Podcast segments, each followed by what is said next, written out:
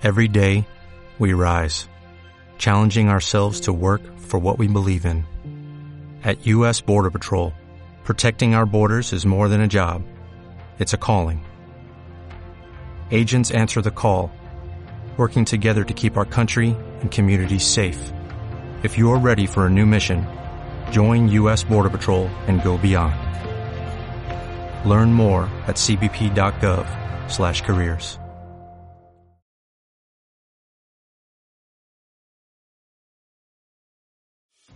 Muy buenas a todos, esto es Estado de Alarma.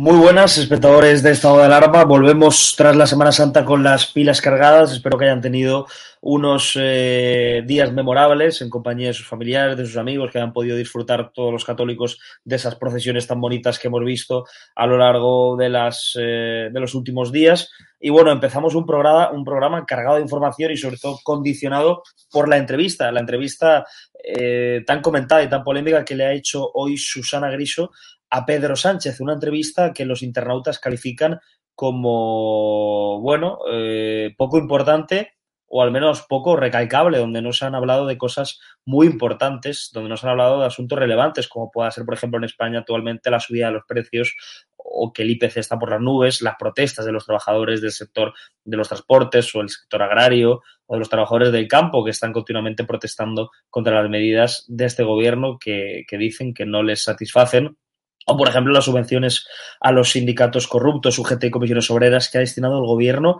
en plena polémica, ¿no? Por, eh, en fin, corrupción, condenas o que, por ejemplo, la hija de la diputada socialista, el UGT de Madrid, haya desviado fondos de Fogasa.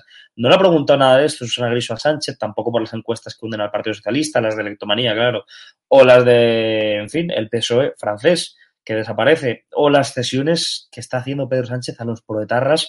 El otro día acercaron a las cárceles del País Vasco a los asesinos del matrimonio Jiménez de Aguirre o al propio Ortega Lara, a los, perdón, al, al, instigador ¿no? del, del secuestro de, de, Ortega Lara.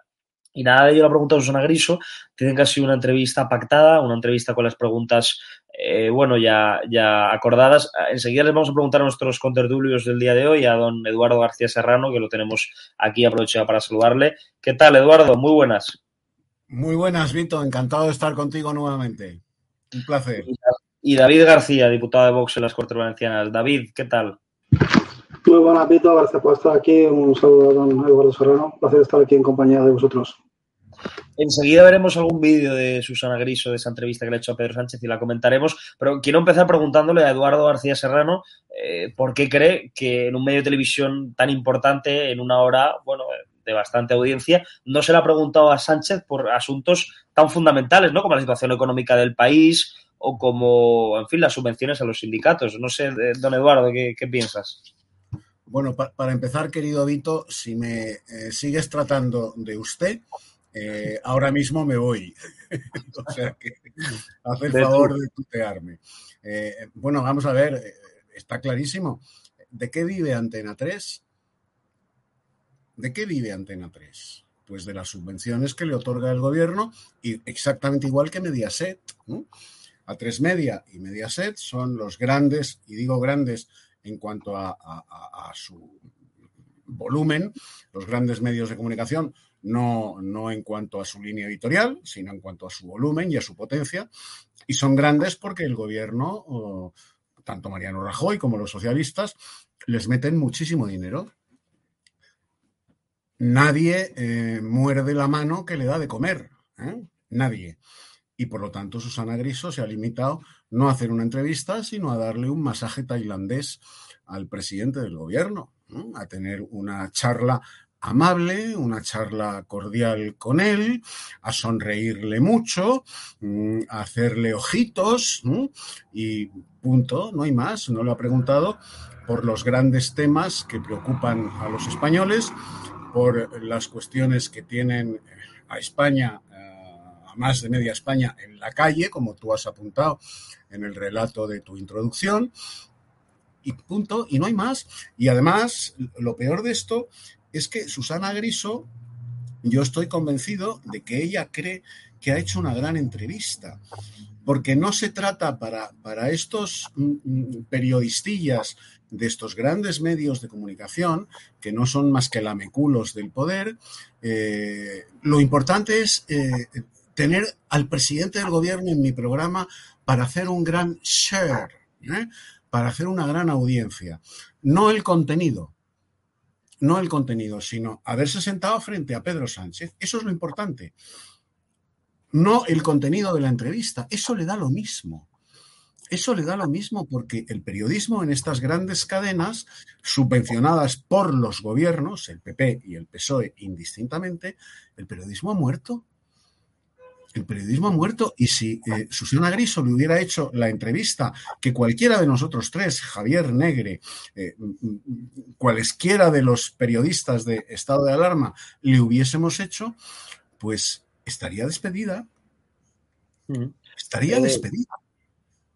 Así es. Le hubieran despedido si, si le hubiera insistido en sus pactos con los terroristas de ETA, con los separatistas catalanes y con los comunistas, Vamos a ver, cuando él dice mm, el espacio que representa eh, Yolanda Díaz, eh, Susana Griso ha sido incapaz de decir, se refiere usted a los comunistas, claro, hmm. a los comunistas que están desterrados de toda Europa. Pues eso le hubiera costado la cabeza a Susana Griso. Hmm. Pero no se lo ha preguntado, no por miedo, sino porque no le sale porque ella está para darle masajes tailandeses al poder, como está toda tres media y como está Mediaset. Punto. Esa es su función. Y no hay otra. Y no hay otra. Pues David García, quiero preguntarte si crees que Susana Griso ha desaprovechado, como bien decía Eduardo García Serrano, su oportunidad de poder preguntarle a cosas, eh, cosas que le inquietan a muchos españoles a Pedro Sánchez. ¿Y qué le hubieras preguntado tú eh, si hubieras estado en lugar de, de Susana Griso? Quiero preguntar, mira, yo estoy coincido perfectamente con el señor García Serrano, como siempre. Eh, Televisión Española ya no le valía como plataforma porque las audiencias que tiene son pésimas y la, hora que quería hacerlo era Antena 3, aprovechando la baja de Ana Rosa Quintana, que esperemos su pronta recuperación. Susana Riso ahora la plataforma que, que, puede utilizar para hacer este baño y masaje, que como hay algunos memes por ahí por las redes sociales, solamente le ha faltado llevar la, la camilla para que estuviese más cómodo el presidente. ¿Qué le hemos preguntado al presidente? Bueno, pues ¿cuándo va a decir la verdad? ¿Cuándo va a romper el pacto con los que asesinaban? ¿Cuándo va a romper el pacto con los que quieren romper España? ¿Cuándo van a coger y va a empezar a gobernar de una vez por todas por los españoles y no para el interés partidista del PSOE o suyo propio? ¿Cuándo va a dejar de ser un narcisista y un déspota? ¿Cuándo va a coger y va a defender nuestra defensa, nuestras barreras en Ceuta y Melilla? ¿Cuándo va a atentar de una vez por todas parar la inmigración descontrolada en las Islas Canarias? ¿Cuándo van a coger y los españoles y van a poder coger y respirar y no ver cómo no pueden ni siquiera repostar el vehículo para ir a trabajar o llenar el carro de la compra sin tener que dejar alimentos básicos de primera necesidad en las estanterías porque no se lo pueden permitir? Pues le preguntaría muchísimas cosas y sobre todo si ese sinvergüenza tiene intención alguna de convocar elecciones y que las urnas salen por todas, porque él accedió a las urnas, como siempre decimos, a base de mentiras, de incumplir lo que estaba prometiendo, y pensamos que es un presidente pésimo que en poco tiempo ha superado con creces a sus dos predecesores, tanto Zapatero como, como Rajoy, que han sido los dos peores presidentes que ha tenido España, y este señor está adelantándoles por la adelantándolos, vamos, sin competencia alguna. En dos años ha llevado a España completamente a la ruina más absoluta, a la cola de todas las de todas las de, las peores listas de la OCDE, paro estructural, paro juvenil, miseria. Estamos liderando ahora mismo los peores rankings.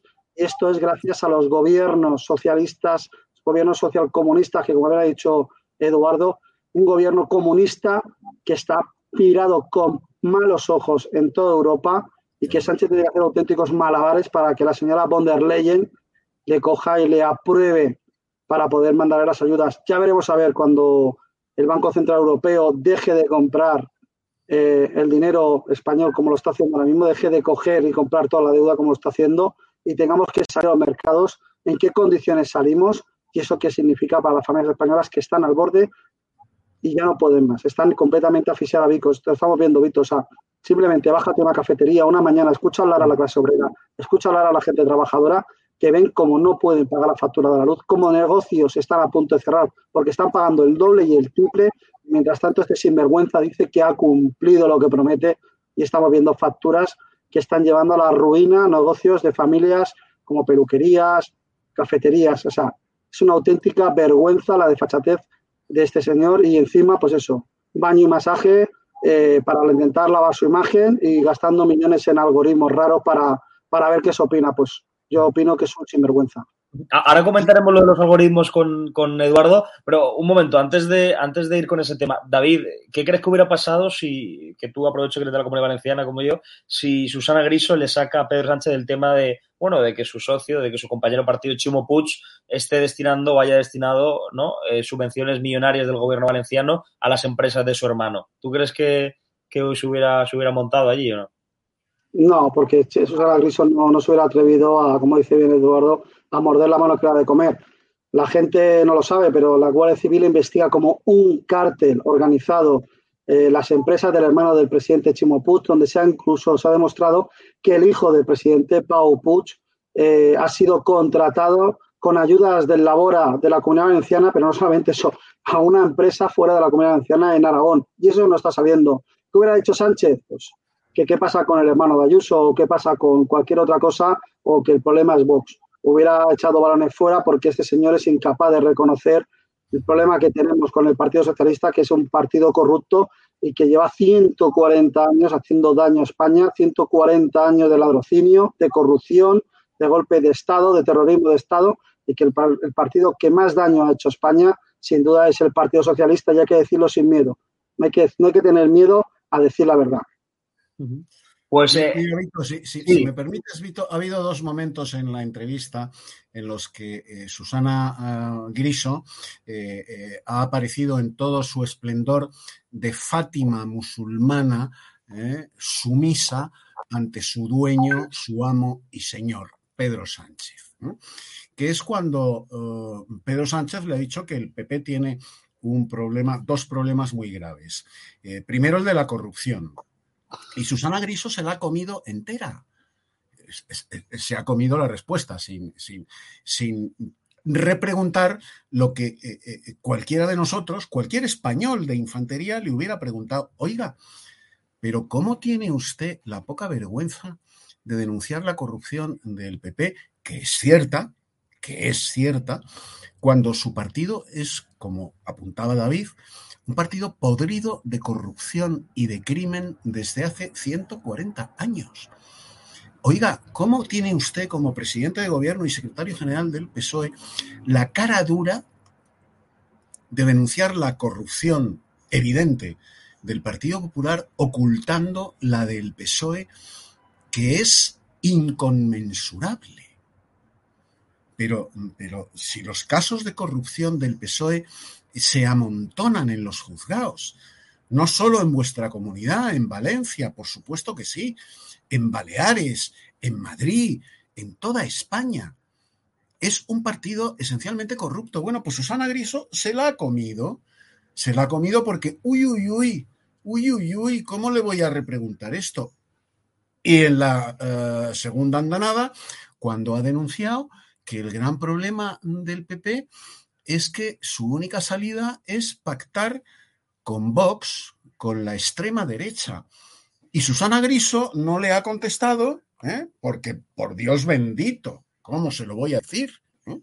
Oiga, usted denuncia que el PP eh, no tiene más opción que pactar con lo que llama usted ultraderecha, cuando usted está pactando primero con los asesinos de media humanidad, los comunistas, con los asesinos de España en Cataluña, Esquerra Republicana de Cataluña, y con los asesinos de miles de españoles, los etarras.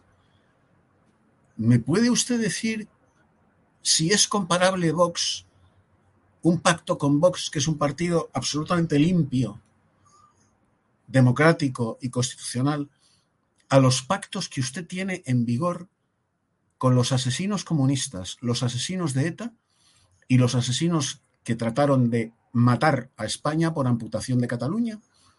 ¿Cómo puede usted denunciar ese pacto?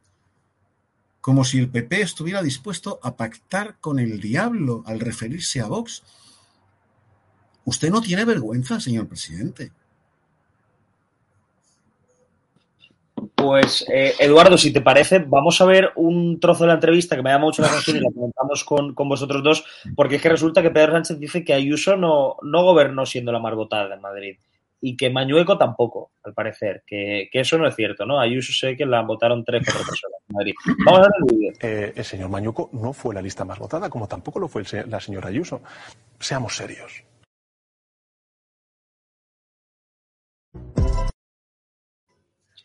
Bueno, se ha viralizado mucho, se ha comentado eh, por redes sociales. Eh, no sé, David, Eduardo, ¿qué pensáis de que se diga que Ayuso no, no fue la, la más votada en, en Madrid? No. Pues, ¿qué vamos a decir? Porque que este señor vive, pues eso, las realidades paralelas, que tiene un ejército de palmeros, de gente que, que está siempre ahí, digamos, dorándole la píldora y es incapaz de, de dejarle ver el sol, pues simplemente que es dentro de, como bien lo decidió, lo, lo señaló Santiago Bascal el Congreso, eh, es que este señor, pues eso, es un egocéntrico que, que no ve, es incapaz de, ver la verdad. O sea, que es, es, es que es que es, es, un mentiroso patológico, es incapaz de reconocer la verdad, es incapaz de reconocer los errores. O sea, es, es una persona que para mí es, es, miserable en muchos aspectos y la verdad que tenemos un presidente del gobierno que sea incapaz de reconocer unos, resultados unas elecciones cuando tienes el gobierno de la Comunidad de Madrid que está incluso gobernando en solitario. O sea, no, no ganó las elecciones. Bueno, pues señor presidente, no sé, eh, usted el concepto de democracia lo tiene bastante podrido eh, igual que tiene la dignidad, igual que tiene usted, pues eso, el sentido de Estado. Eduardo, el PSOE hablando de solvencia y, y de holgura el, electoral, ¿no? Como si Sánchez hubiera sacado un, una mayoría absoluta. ¿Qué, ¿Qué, te parece ese trozo? No, vamos a ver. La obligación de todo periodista es servir a la verdad. O por lo menos buscar la verdad. Esa es la obligación ética y profesional de todo periodista. Cuando uh, Pedro Sánchez le dice a su Fátima musulmana, eh, Susana Griso, que en Madrid Ayuso no fue la lista más votada y que en Castilla y León Mañueco no ha sido la lista más votada, lo lógico es que el periodista, que debe buscar la verdad, le corrija. señor Sánchez, seguramente usted eh, ha equivocado los números, porque aquí están. En Madrid la lista más votada fue Isabel Díaz Ayuso. Y en Castilla y León la lista más votada ha sido la de Fernández Mañoco. ¿Cómo dice usted que no han sido las listas más votadas? Entonces, esa supuesta periodista, Fátima musulmana de su amo y señor eh, Pedro Sánchez, se la come otra vez y la deja pasar. La mentira, la falsedad, la tergiversación de la realidad y la deja pasar. ¿Qué queda en el oyente o el televidente que, bueno, pues no está muy al cabo de la calle de, estas cuestiones. Pues que efectivamente no han sido ninguno de los dos, ni Ayuso ni Mañueco, las listas más votadas. Luego, impera la mentira, e impera la mentira porque una periodista, supuesta periodista, es incapaz, incapaz de defender la verdad. De defender la verdad mire usted, eh, está usted diciendo una falsedad. Si no quieres decirle que miente, le dices, está usted faltando a la verdad, pero faltando a la verdad de una manera obscena, de una manera pornográfica. ¿Cómo tiene usted la cara dura de decir que en Madrid la lista de Ayuso no fue la más votada y que en Castilla y León hace cuatro días Mañueco no ha sido la lista más votada? Eso no es verdad, señor Sánchez. Bueno, pues se la come, se la come y lo deja pasar. Eso es el periodismo de A3 Media. Pues eh, ojo David García porque también ha hablado Pedro Sánchez de Macarena Olona. Vamos a, vamos a escucharle. La ha comparado con el Partido Popular en, en, Andalucía. Nos ha quedado claro algo y todas las encuestas además lo indican. Es que al fin de cuentas lo que vamos a es ir a fórmulas de gobiernos de coalición. Y aquí hay dos opciones. O gobierna mm, eh, hay un gobierno de coalición progresista liderado por el Partido Socialista, con lo que representa el espacio de Yolanda Díaz, o gobierna el Partido Popular con la otra derecha. Eh, antes usted me hacía referencia a Andalucía o puede hacerse, por ejemplo, en España, como ha ocurrido en Castilla y León. Y, fíjese, yo le digo que si yo veo un gobierno hipotético de Moreno Bonilla con Macarena Olona o de Feijó con Abascal, quien me queda claro quién va a marcar el rumbo es o bien Macarena Olona o bien el señor Abascal. David Sánchez parece que ya se adelanta a las elecciones, que elige él por los ciudadanos, dice que en Andalucía el gobierno es que va a marcar el rumbo, va a ser Vox, es que ya, ya ni, ni, ni, tiene en cuenta las elecciones, parece que le da lo mismo, ¿no? Lo que elijan o lo que voten los, los ciudadanos. ¿A ti qué te parece esa comparación? Y luego también hablaremos de, en fin, ¿qué opináis de que a Podemos le llame, bueno, el espacio Yolanda Díaz? No sé, no sé qué os parece. Pero ¿qué, qué, qué eso? Bueno, ya él está adelantando la plataforma Yolanda Díaz, ya sabemos que va a ser la que ocupe el espacio de, Podemos, o sea, él sí que maneja esa información. Luego, bueno, pues que hable de nuestra futura posible candidata de Macarena, Macarena Olona en Andalucía, bueno, pues eh, tiene más información que nosotros, porque de momento no hay, candidata. Pero yo simplemente tengo la claro, tiene razón. Una cosa que ha dicho la verdad, tiene razón. El liderazgo absoluto ahora mismo es Vox y, por supuesto, la personalidad de Santiago Abascal, el liderazgo de Santiago Abascal o la personalidad y el liderazgo de Macarena Olona es el que los que verdaderamente tirarían del carro, que es lo que hace falta ahora mismo. Hace falta a Santiago Abascal en, el gobierno de la Moncloa y hace falta a, los, a la gente de Vox al lado para tirar del carro y sacar a España, porque si esperamos que lo haga Moreno Morilla con su doble rasero, con su Agenda 2030, con su pin siempre puesto a solapa, o viendo ahora mismo como Feijó está en modo acercarme al Partido Socialista y a los sindicatos corruptos, pues bueno, pues al final queda claro que el presidente tiene claro que el liderazgo absoluto ahora mismo es Santiago Abascal, que es la única opción viable para un gobierno que revuelva a España a la senda del crecimiento, que vuelva a hacer a España grande otra vez y que de una vez por todas España vuelva a ser tomada con seriedad en el panorama internacional, porque ahora mismo somos un cero a la izquierda y eso lo ha conseguido eh, Pedro Sánchez y los gobiernos de Rajoy y de Zapatero, que lo que nos ha hecho ha sido apartarnos realmente de la senda del crecimiento y que nos han hundido ahora mismo pues, en toda la importancia a nivel internacional. Eduardo, el espacio de Yolanda Díaz, no sé qué te parecen esas declaraciones. Pues el espacio de Yolanda Díaz es un eufemismo mendaz de este botarate que padecemos en la Moncloa, porque él sabe, es perfectamente consciente, de que eh, el concepto, la palabra comunista, eh, pues eh, provoca un enorme rechazo en, un gran sector de la sociedad española y, por supuesto, allende los Pirineos. Allende los Pirineos, el Partido Comunista es un partido de apestados, es un partido desterrado de toda la Europa occidental y de la Europa del Este también.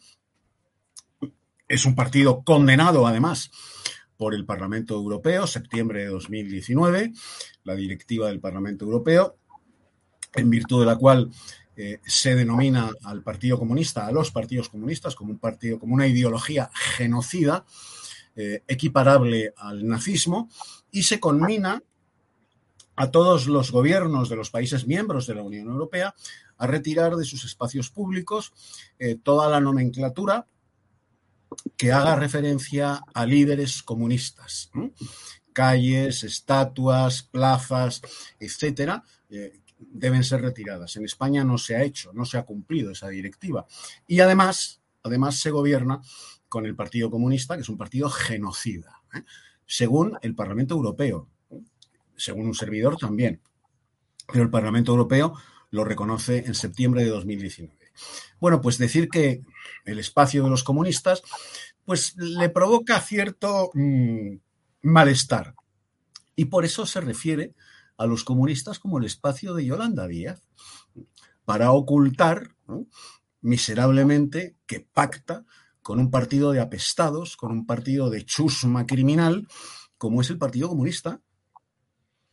Por eso, por eso, Pedro Sánchez y España, desgraciadamente, gracias a Pedro Sánchez, es un gobierno y un país apestado, porque es el único, el único país de la Unión Europea, el único país de la civilización occidental, el único país de lo que se ha dado en llamar el mundo libre que tiene comunistas en el gobierno que tiene comunistas en el gobierno. Por eso a Pedro Sánchez eh, eh, se le tiene poco más o menos que de limpiabotas en las cumbres de la OTAN.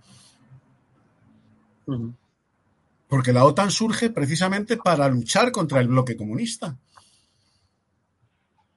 Por eso no se le convoca, por eso no se le tiene en cuenta, por eso no se le comunican las decisiones estratégicas de la OTAN, porque saben en la OTAN que tiene un gobierno trufado de comunistas. Y por eso oculta su intención de hacer otro gobierno con los comunistas de Yolanda Díaz. Pues eh, está claro, Sánchez quiere evitar a toda costa esa palabra porque de luego que es un tanto impopular, ¿no? Más, que, más que desagradable, causa rechazo ¿no? entre la sociedad española. Eh, David García, quiero preguntarte por esa noticia que hemos conocido hoy, que tú también comentabas, te adelantabas, hablando de, en fin, muchos medios de comunicación hacen eco, ¿no? De 73 millones de euros se gasta la Moncloa en, en un dispositivo, en un sistema de algoritmos que avisan al instante eh, al equipo de Pedro Sánchez de cualquier alusión que se haga al presidente del gobierno en las redes sociales, de alguna noticia, de algún comentario. Es lo que decía, por ejemplo, Onda Cero, ¿no? Que la Moncloa dispone de algoritmos para avisar al instante de toda alusión que hacen eh, sobre el presidente. 73 millones de euros. ¿Qué te parece este gasto, David?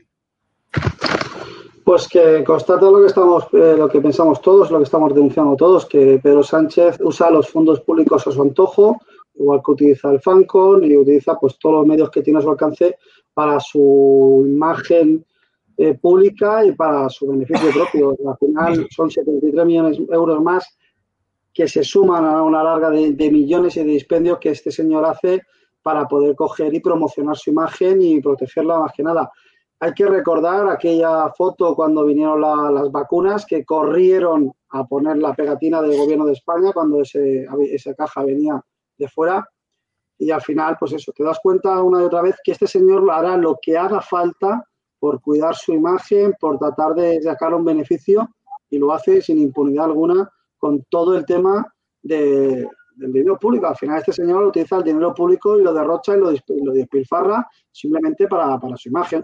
Es algo normal, o sea, es que es lo único que le faltaba, ya las nuevas tecnologías Por supuesto, veremos a ver dentro de poco cómo seguramente cruzarán la línea roja y verán cómo al final, pues eso, eh, empezarán a, seguir las redes, a seguir todo para, intentar perseguir a todo aquel disidente de la versión oficial o que, o que, o que no tenga eh, al presidente, digamos, entre sus favoritos, porque al final ya veremos a ver ese algoritmo, pues espero también que hayan puesto lo de Antonio para que salgan todas las, todas las, búsquedas posibles que hayan puesto también Antonio.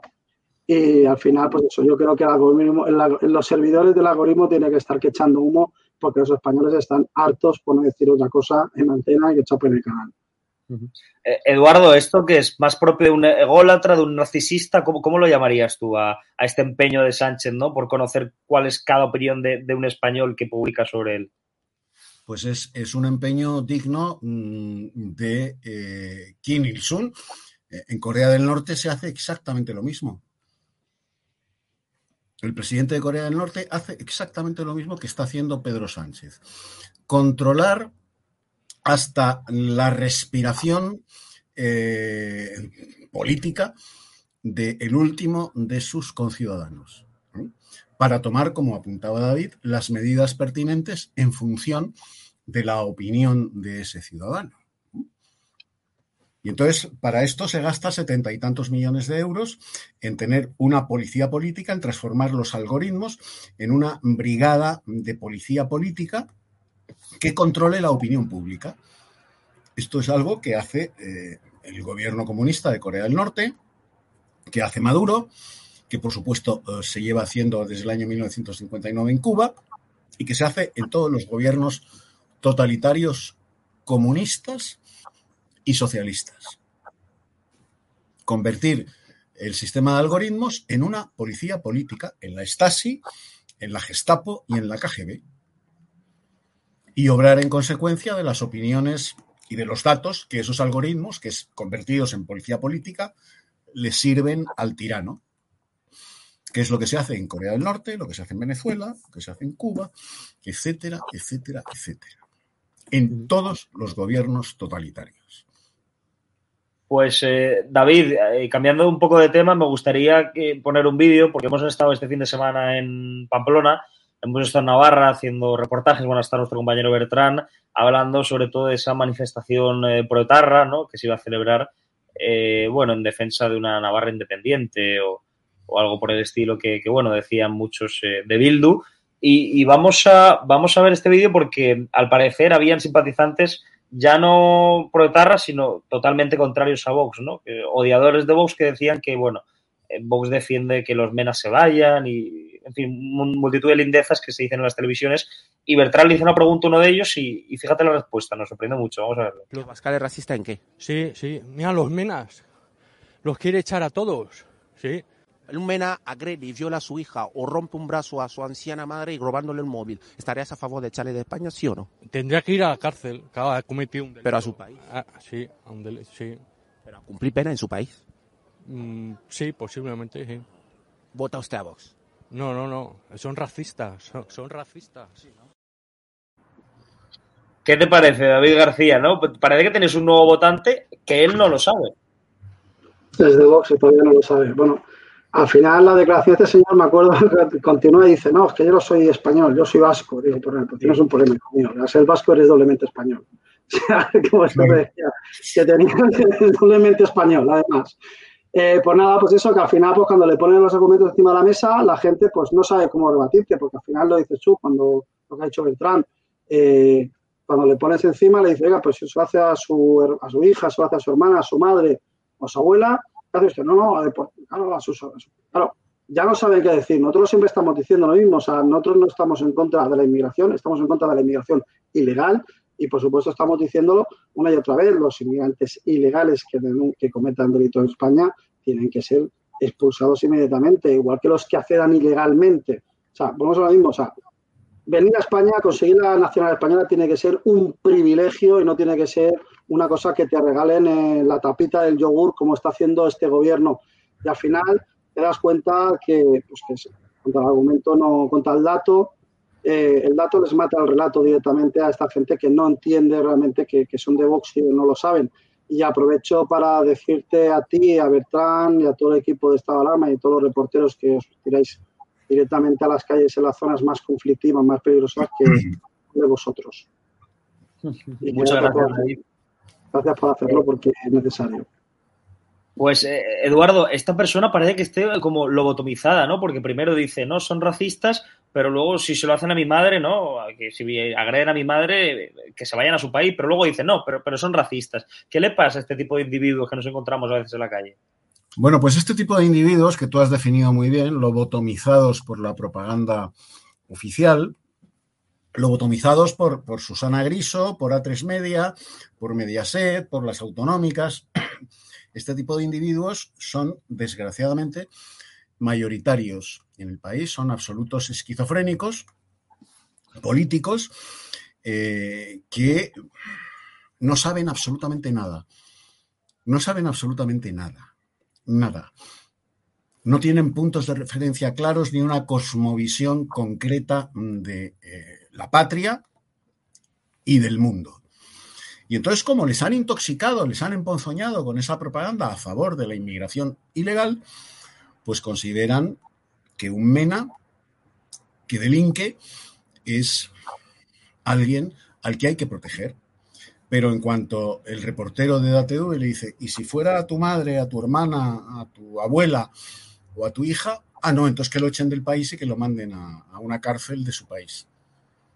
Ese es el nivel ese es el nivel medio del españolito de infantería. Y esa gente vota. Así salen las encuestas que salen. Mira, yo siempre que, se hacen este tipo de sondeos a pie de calle, preguntándole a los individuos, eh, me niego a llamarlos conciudadanos o compatriotas, a los individuos que vegetan en este país, eh, me acuerdo de lo que decía George Orwell. Eh, cuando un pueblo vota a corruptos, a ladrones, a golfos y a criminales, no es víctima, es cómplice. Es cómplice. Y esto lo decía George Orwell, que conocía muy bien a los comunistas. Sal a la calle, tú lo sabes, Vito.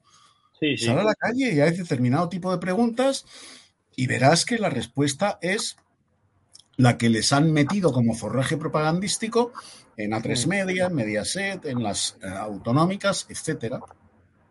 Y luego van y votan. ¿Y a quién votan? Pues a los que les han dicho que la inmigración ilegal es estupenda, que papeles para todos y que aquí solo violan en manada los españoles, no los magrebíes, no los subsaharianos, no los eh, inmigrantes ilegales, sino los españoles. Y además es gracioso porque él, por ejemplo, dice, como queréis mandarlos fuera, sois racistas. Y luego cuando le preguntan a él si lo haría, él dice que sí. Entonces, al final se está autodenominando racista él también, ¿no? Es una cosa muy curiosa. Pero... Pero, pero vamos a ver, cambiando ya de tema y para ir, para ir acabando, tenemos una noticia que hemos conocido, la tenemos por ahí, me parece. Eh, ahí está, el PSOE resta relevancia a que un juzgado investigue las compras de sanidad en la pandemia que hizo el, gobierno y haya imputado, por cierto, a tres altos cargos. El gobierno durante la pandemia, bueno, eh, efectuó contratos sospechosos, compra de material sanitario, pues a veces fraudulento, a veces caducado, a veces fake, a veces chino, y, y se habla mucho de, los contratos del hermano de Ayuso, que si las mascarillas eran muy caras, eh, que si costaba 5 euros, pero lo cierto es que el PSOE no perdió millones de euros precisamente por, por esto, por no hacer contratos serios y, ahora parece que, le están, están investigando, ¿no? Eh, no sé, Eduardo, eh, ¿qué te parece? Que, se gastará tanto dinero y que se, se, señale a Ayuso o a su hermano mientras tanto. Pues vuelvo a lo que decíamos al principio el Partido Socialista, y lo apuntaba muy bien David, es el partido más corrupto de la historia de España, de la historia política de España, el partido más corrupto. Pero solo denuncia la corrupción en los demás. O sea, el partido que se gastó el dinero de los parados andaluces en putas y en cocaína, el partido cuyos altos cargos en plena pandemia, cuando la pandemia amontonaba más muertos que la peste medieval en España, eh, y que tenía sin mascarillas, sin guantes, sin batas a la sanidad española, pues resulta que sus tiene tres cargos altísimos, tres altos dirigentes, implicados en la compra, uh, forrando de material sanitario de urgencia, pero eh, a eso le resta importancia.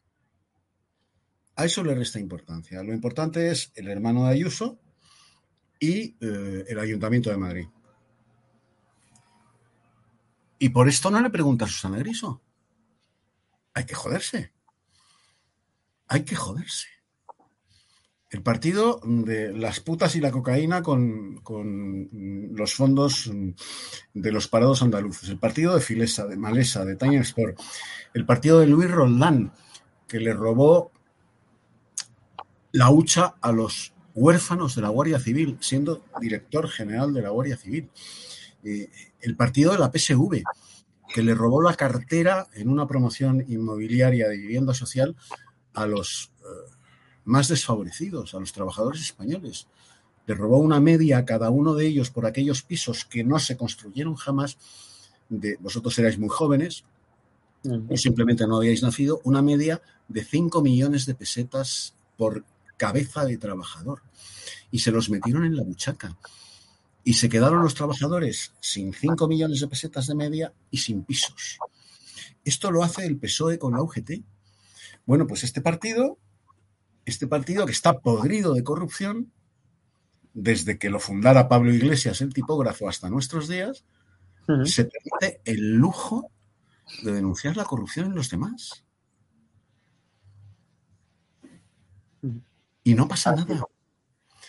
Y no pasa nada. Y los medios de comunicación jaleando ese mensaje.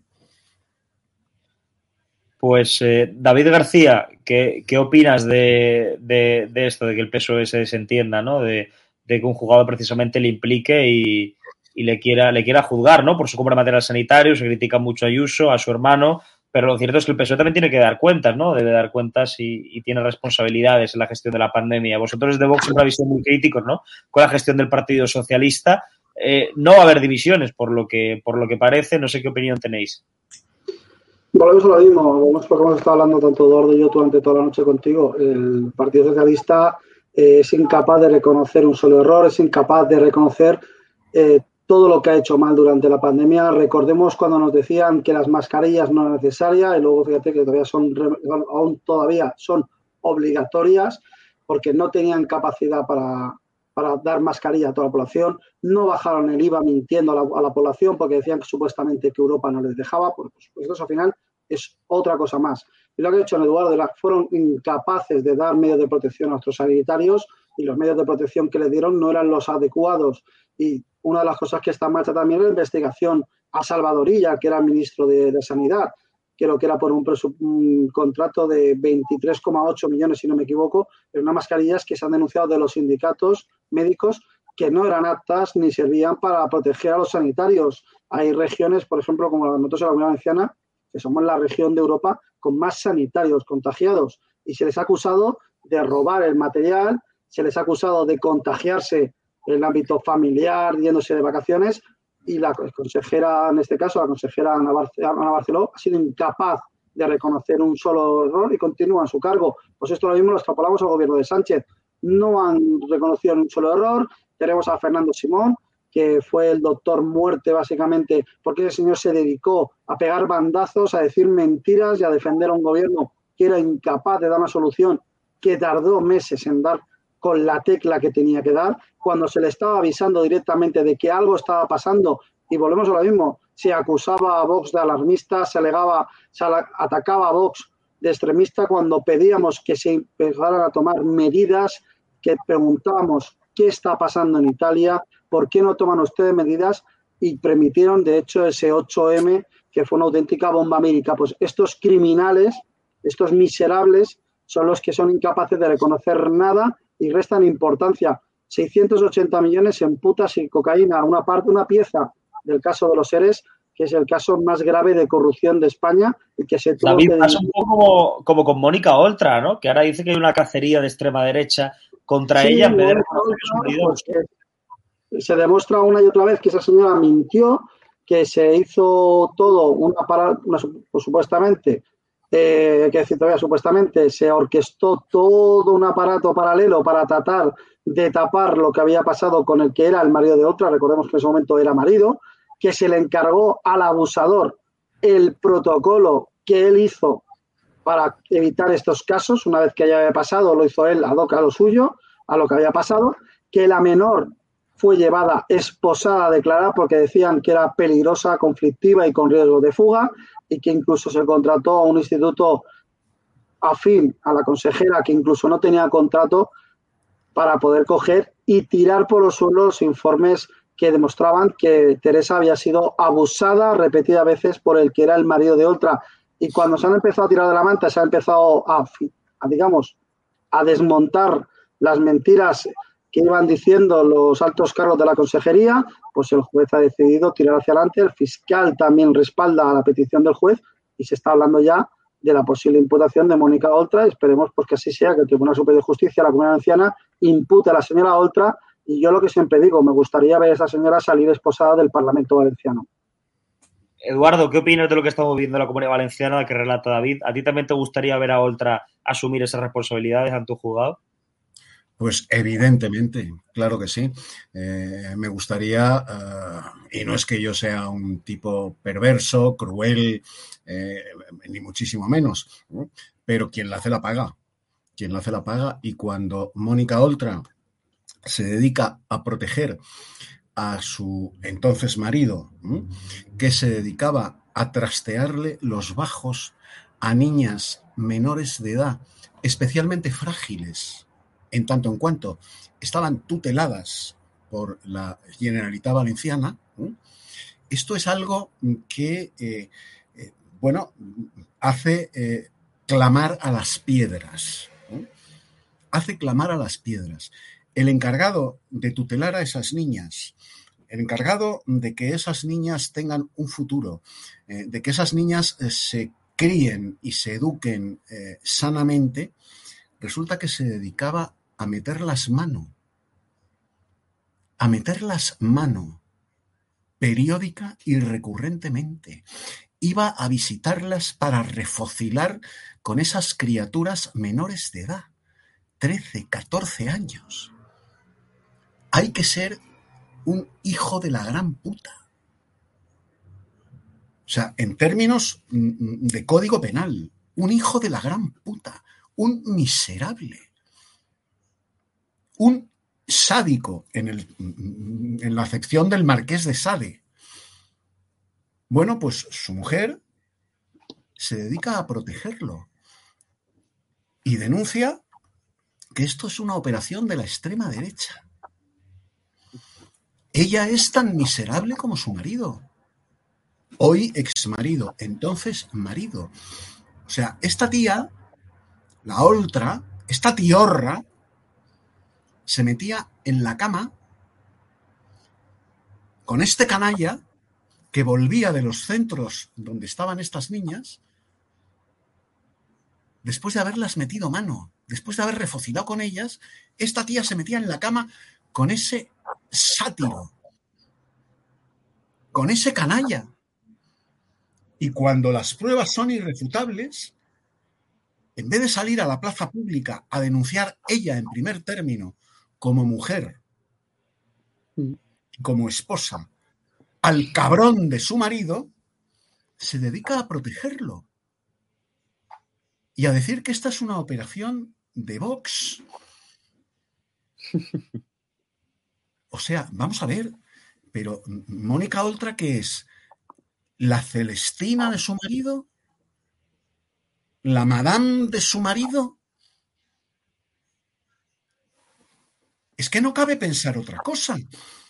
Cuando las pruebas irrefutables te muestran, te evidencian que efectivamente el hoy tu exmarido le metía mano a niñas de 13 y 14 años tuteladas por la Generalitat Valenciana, lo que hace una mujer como Dios manda, una ex esposa como Dios manda, es poner el grito en el cielo e ir a por su exmarido con todas las de la ley y ser ella la primera en denunciarle.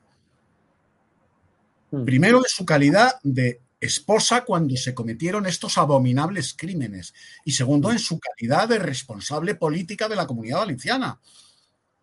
bueno, sobre no hace nada y se dedica a protegerle, a protegerle hmm. a semejante babosa, a semejante tipejo rijoso, a semejante sátiro, su ex mujer y altísimo cargo de la comunidad valenciana se dedica a protegerle. Luego, ¿qué pasa, Mónica? ¿Eres su Celestina? Porque no cabe pensar otra cosa. Cualquier mujer del mundo, cualquier mujer del mundo, independientemente de su función profesional, que se entera que su marido se dedica a meterle mano a niñas de 13, 14 años que están tuteladas por la Generalitat Valenciana,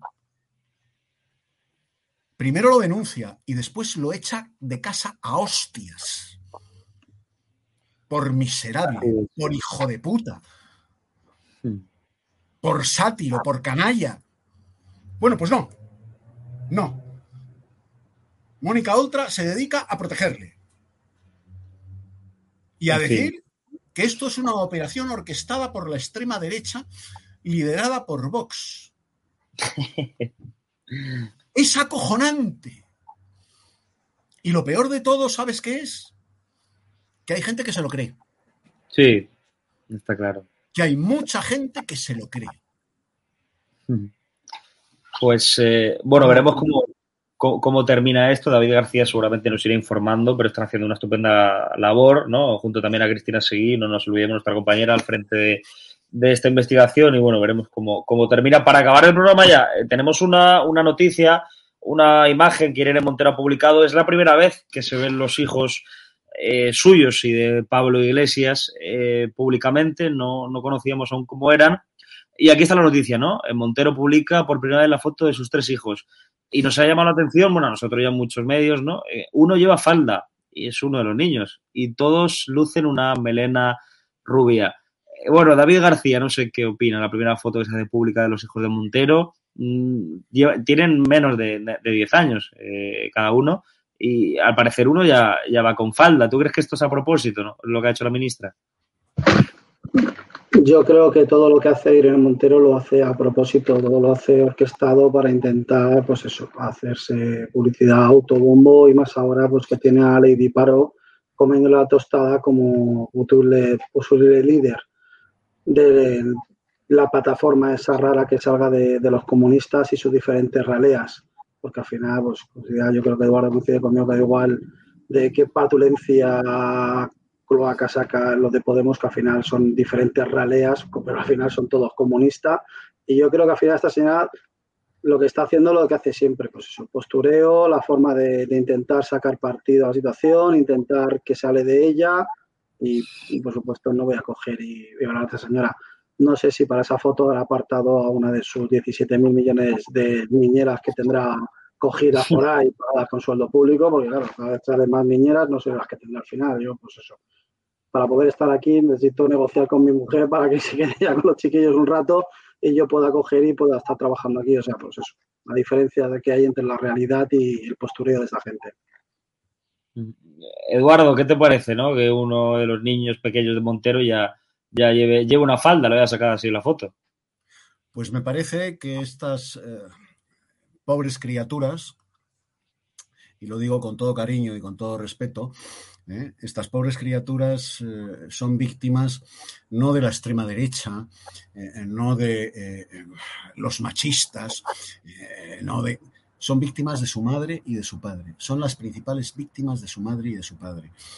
Porque, vamos a ver, seamos claros.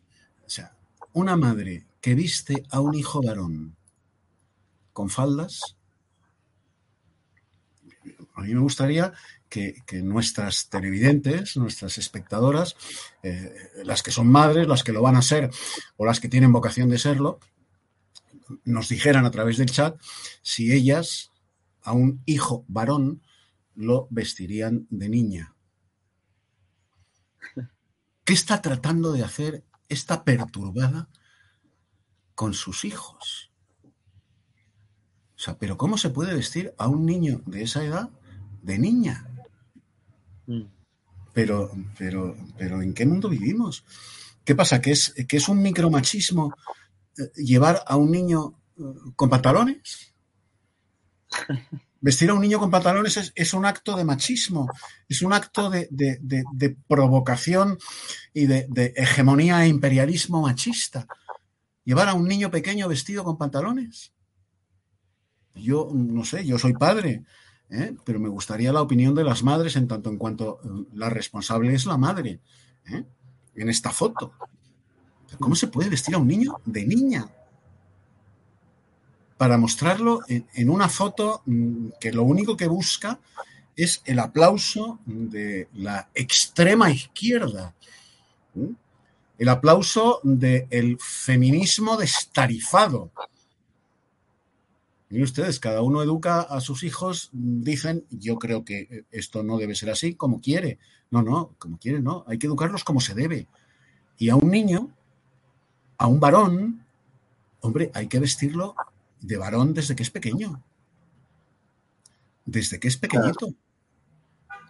Que, tengamos que estar hablando de esto, Eduardo, es, que demuestra. Es que es alucinante. Es que es alucinante. Pero, ¿qué estás tratando de inducir en tu hijo? Vistiéndolo de niña.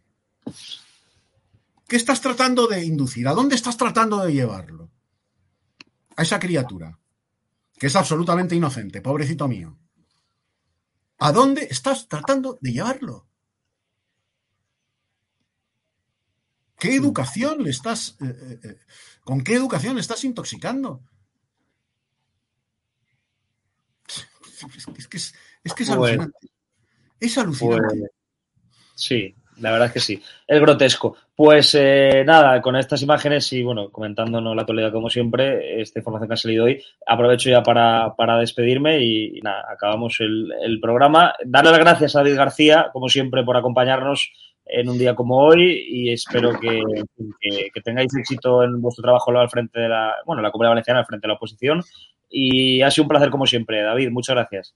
Muchas gracias a ti, Vito. Muchas gracias, Eduardo, por estar ahí, como siempre, sin pelos en la lengua. Y ahí estamos gente valiente, tanto dirigiendo los programas como diciendo la verdad a la cara sin miedo, porque al final esta gente lo que quiere es meternos en miedo del cuerpo y lo que hay que hacer es coger y plantarles cara y, no van a conseguir meternos en el cuerpo, miedo en el cuerpo. No van a callarnos. Tengan claro que no lo van a callar. Y Eduardo García Serrano, muchísimas gracias y siempre es un placer y un honor contar con tu presencia en el programa. El placer y el honor es mío. Hasta luego. Hasta luego. Roquetas de Mar es sol, playa y experiencias todo el año.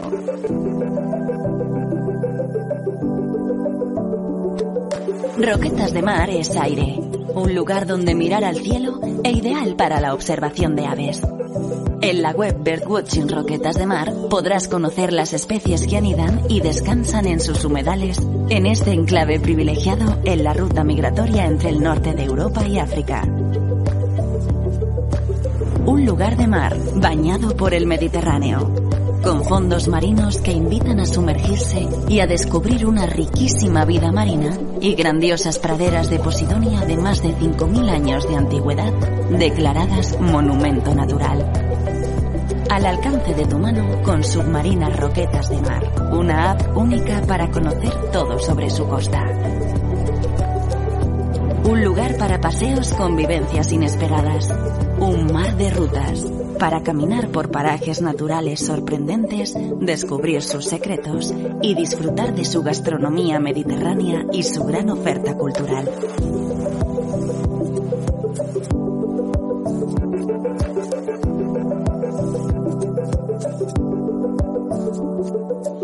Es un destino con historia que ha hecho de su pasado un presente del que se siente orgulloso y que mantiene sus raíces, sus orígenes de mar, de tierra y sol, unos orígenes que merece la pena descubrir.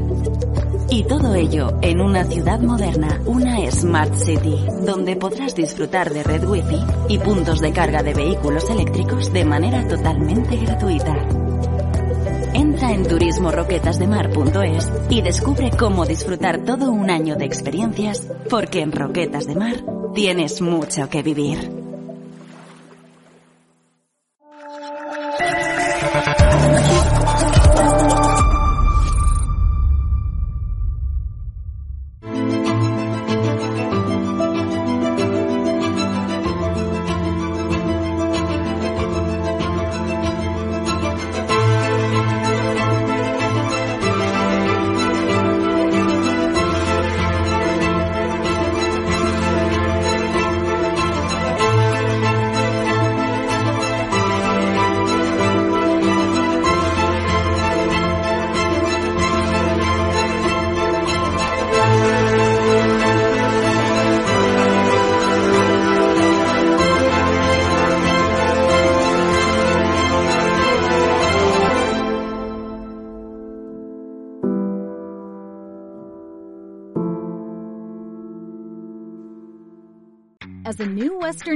Customer, you can enjoy a $0 transfer fee on your first international online money transfer. Send money to your family and friends back home the fast, easy, and reliable way. Visit westernunion.com or download our app today to get started, and your first transfer fee is on us. FX gains apply, not available for credit cards and transfers to Cuba. Services offered by Western Union Financial Services Inc. and MLS 906983 or Western Union International Services LLC and MLS 906985.